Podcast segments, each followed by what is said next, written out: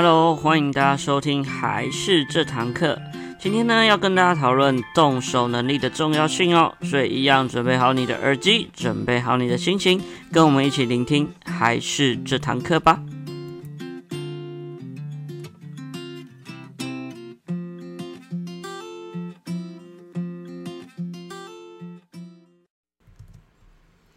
Hello，大家好，我是还是的木须老师。这几天啊，我们刚参完展，有够累的。那感谢大家有来看我们，希望你们会喜欢我们的东西。那也欢迎大家可以多多来找我们聊天哦，也可以来我们公司跟我们谈谈心、聊聊天哈。那今天的主题呢，最主要要跟大家讨论的东西是动手能力的重要性。会这样做这个主题呢，主要也是参展的时候啊，我们有发现到一个状况，就是我们在参展的时候有跟小朋友在玩啊，然后有发现许多同年龄阶段的小朋友啊，他做的东西虽然是一样，但动手能力上还有精细动作上，其实都有很大很大的差异。所以说啊，今天就会想要做一篇跟动手能力还有精细动作有关的一个课题。然后来跟大家讨论，我们应该怎么强化小朋友的动手能力呢？以及我们应该要多么看重动手能力的重要性？哈，所以呢，今天的讨论主题如下：第一个呢，我们就来讨论动手能力的重要性是什么；再来呢，动手能力的差，小朋友动手能力差的原因到底是什么呢？再呢，应该我们要怎么做来强化小朋友的动手能力哦？所以呢，我们今天就从这三个观点下去来讨论哦。第一个，动手能力的重要性到底为何呢？其实大家应该有听过一句话，就是儿童的智力啊，发展在他的手指尖上。这是一个著名的苏联的一个教育学家，他叫做苏霍姆雷斯基，早就提出来的一个观点。那其实从这句话我们就可以看出啊，培养小朋友动手能力，其实就是在促进小朋友他的智力发展。然后包含呢、我们自己国家的教育学家呢，然后陈鹤琴先生呢，他也有提出做中学，做中求进步。那他其中呢，也是在鼓励小朋友透过自己动手的操作来验证自己的猜想，然后从中可以获得很多的发展。所以啊，简单来说的话，小的时候动手能力跟大脑的训练其实是息息相关的哦。通常我们都会知道一件事，就是大脑啊，它左脑是控制右半边，右脑是控制左半边这样子的一个概念。所以说啊，其实小朋友的手眼协调啊，手的协调性越高的话，代表他大脑掌握身体的能力也越高。这个观念呢，和感觉统合其实有一点类似，因此呢，从小训练小朋友对于自己身体的掌握程度，这也是非常有效的在训练大脑。除此之外呢，刚刚也有提到说，小时候很重要的一个学习模式就是所谓的做中学，透过自己操作来强化自身的经验，并且学习。因此呢，动手能力当中的操作性也是小朋友在这块学习非常重要的依据。所以呢，训练小朋友动手能力是非常重要的，不论是训练他的经验养成也好，也是训练他的大脑。那为什么有小朋友他同年龄那做一样的事情，为什么他的动手能力差异会这么多呢？那会差这么多的原因，其实最主要有以下三个状况可能会导致小朋友动手能力差的一个原因。第一个呢，就是环境啊，其实跟我们以前的成长环境，现在的环境其实差很多，那更自由、更开放。像我们以前啊，其实在玩的时候，随便玩一个泥巴，玩一个树枝，或者是自己做东西，其实都会很开心。那我们以前做自己的玩具，几乎都是自己动手做嘛，例如摄像机精啊，就要做一些竹枪、竹筷子等等。但在现在的城市现代化的生活当中呢，其实它自由活动的空间比较小一点。而且小朋友玩的东西几乎都是像是电子产品啊、玩具啊，就简单直接拿来就可以直接玩了，所以他可以自由的拆装、自由的玩的玩具也越来越少。再加上就是刚刚所说的手机啊、电子产品的玩具，导致小朋友其实现在几乎都玩得快。那可以获得什么？基本上就是获得近视眼。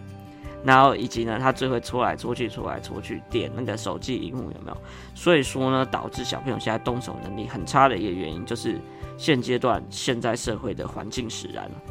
在第二个呢，其实也是跟现在的生活模式有关。那现在的生活模式呢，也是比较快节奏的，所以通常父母亲没有太多的耐心去引导，或者是跟小朋友一起去尝试或是探索，所以就会觉得说，哎，与其教小朋友这些，还不如自己动手做，还会比较快，而且还可以节省时间。所以说，就帮小朋友做了很多的事情。那导致到最后，小朋友认为大人帮他做这件事情都是很正常、是应该的事情。那他越来越少动手做，自然而然他动手能力当然会变得比较差。最后一点呢，其实是有一些家长会不太信任小朋友。那这样子的话，这种态度或者是控制欲非常高的家长，这种小朋友呢，他通常都会有失去尝试的那种念头跟动力。所以久而久之呢，他就害怕自己动手做，所有事情都要先看父母亲的脸色，导致他自己做的事情信心降低。所以说他的动手能力才会越来越差。简单来说呢，其实小朋友的动手能力天生占一部分，但不是绝对。最重要、最主要的还是后天的养成是非常重要的一件事情。所以问题点一样。就是父母亲管太多，所以麻烦尽量多让自己的小朋友来做，这样才可以强化他自己的动手能力哦。那我们应该要如何强化孩子的动手能力呢？那我们在这边先建议各位家长，就像我们刚所说的，动手能力其实跟家长的态度跟教养态度有非常大的关系。主要的原因都是太过于保护孩子所导致而成的。因此，在这边建议家长，麻烦多让小朋友自己动手操作。例如自行做家事，这也是最简单、最实际，而且不用花任何钱啊成本就可以执行的事情。所以说呢，在这边简单的方式来举例，有哪些东西可以让小朋友自己操作的？例如呢，两岁左右的小朋友啊，你可以让他自己刷牙牙拿牙刷，然后并且呢，可以自己穿脱一些简单的裤子，不用绑的，以及呢，尝试让他自己去扣那种大颗的纽扣。这些事情来让小朋友来做，那等到两岁半左右呢，就可以让他自己去穿鞋子，例如穿那种不用特别绑鞋带的鞋子，那种魔鬼粘的有没有？就让他自己去试试看，以及呢，让他自己练习的自己来擤鼻涕，并且呢，可以帮妈妈挂衣服啊，以及用马桶刷来刷马桶等等之类的，来强化他的动手能力。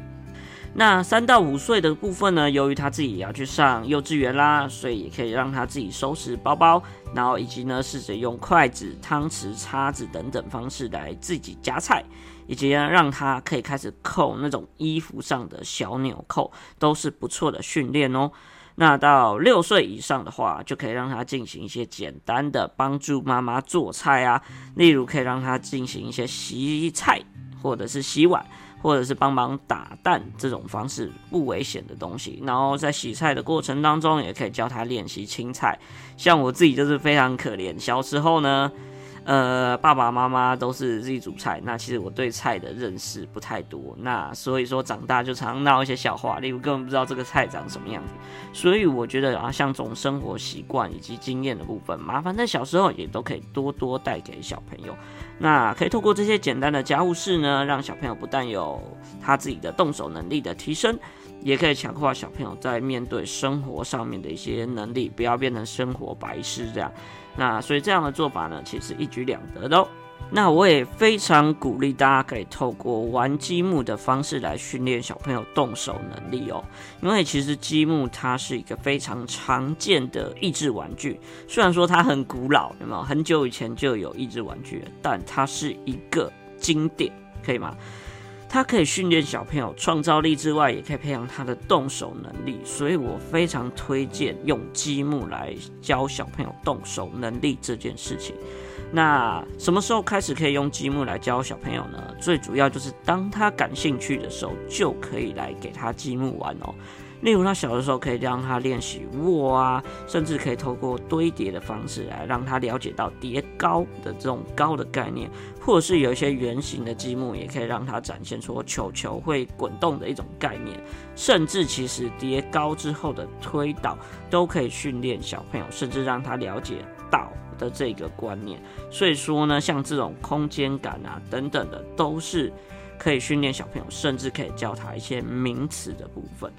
那另外呢，玩的过程当中呢，其实就会很自然而然的训练小朋友的手部肌肉。所以一开始呢，建议家长可以先给他玩类似那种堆叠类型的积木，然后在陪伴的时候呢，你可以多跟小朋友互动，然后让他感到有兴趣。所以当他有兴趣之后，他才会自然而然的之后自己来玩这件事情。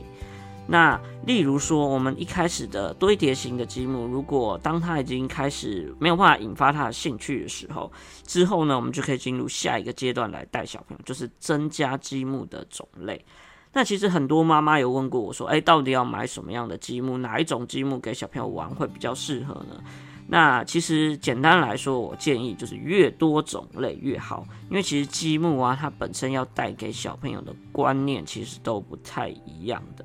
那所以说呢，我建议至少要准备两种以上的积木，因为每种类型的积木它特性不同，那训练小朋友小手肌肉的方面也是不太一样。像乐高的话，它就是比较偏向于堆叠的方式。那其实房间也有很多像是穿插类型的，例如他要拿一个球插东西，这样从点线面的概念来训练。所以每一种积木的方式都是不太一样，所以使用多种积木教学呢，其实可以让小朋友了解到各自种类的差异性之外，那它做出来的成品也会有不一样的呈现哦。所以说啊，其实多种类的积木让小朋友来训练他动手能力也是非常好的一件事情。那我在这边呢，就提供以上这两点，就是可以从做家事也好，或者玩积木也好，来提供给家长，可以试着在家中。训练小朋友的动手能力哦，那一样这个的重点就是很多东西都是妈妈爸爸帮小朋友准备太多，帮他做太多，所以导致小朋友他的动手能力甚至是感统比较低，所以重点就是。尽量让孩子能够自己来就自己来，不危险的状况下都让小朋友自己去操作，这样他才会强化他的动手能力，以及增加他生活上面的经验。所以记得不要什么事情都帮孩子自己完成，这样反而是对孩子才是更好的做法哦。所以呢，今天的内容就到这边就结束啦。喜欢我们的话，记得要帮我们订阅以及按赞我们的粉丝团哦。如果你有一些问题，也可以在粉丝团私讯问我们，我们也可以针对您的问题来做出一个主题哦。那我们今天就到这边结束了，谢谢，希望大家会喜欢。我们下一集再见，拜拜。